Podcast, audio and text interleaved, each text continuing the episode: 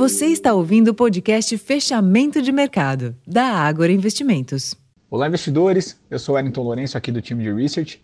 E a última sessão dessa semana foi novamente de baixo apetite ao risco no exterior, porém, em Nova York, a indefinição, com sinais mistos, contribuiu para o Bovespa finalmente interromper a sequência de queda.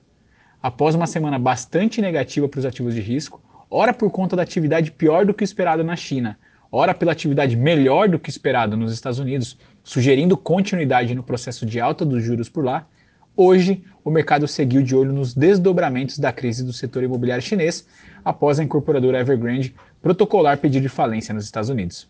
Neste contexto, os índices acionários europeus encerraram em queda, também tendo como pano de fundo o indicador de vendas no varejo de julho no Reino Unido, que caiu mais do que esperado, enquanto em Nova York o comportamento foi de oscilação entre altas e baixas em dia de agenda econômica esvaziada, mas que encerra uma semana de quedas expressivas para os principais índices norte-americanos.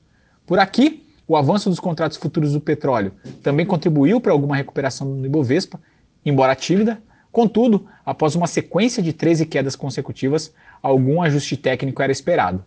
Além disso, chama atenção a magnitude das quedas durante esse período, com um acúmulo de queda no mês de agosto de pouco mais de 5%, o que sugere que o mercado tem se mostrado reticente em vender bolsa nos atuais níveis de preço.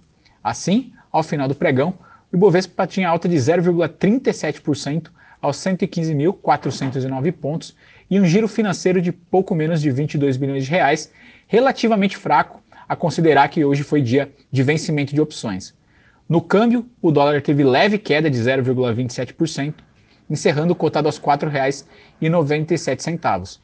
Para a próxima semana, os destaques na agenda econômica são IPCA 15 aqui no Brasil e no exterior, tanto nos Estados Unidos quanto na zona do euro, são esperados os PMIs, composto de serviços. Bom, pessoal, esses são os destaques para comentar aqui nesta sexta-feira. Desejo a todos uma excelente noite, bom final de semana e até a próxima.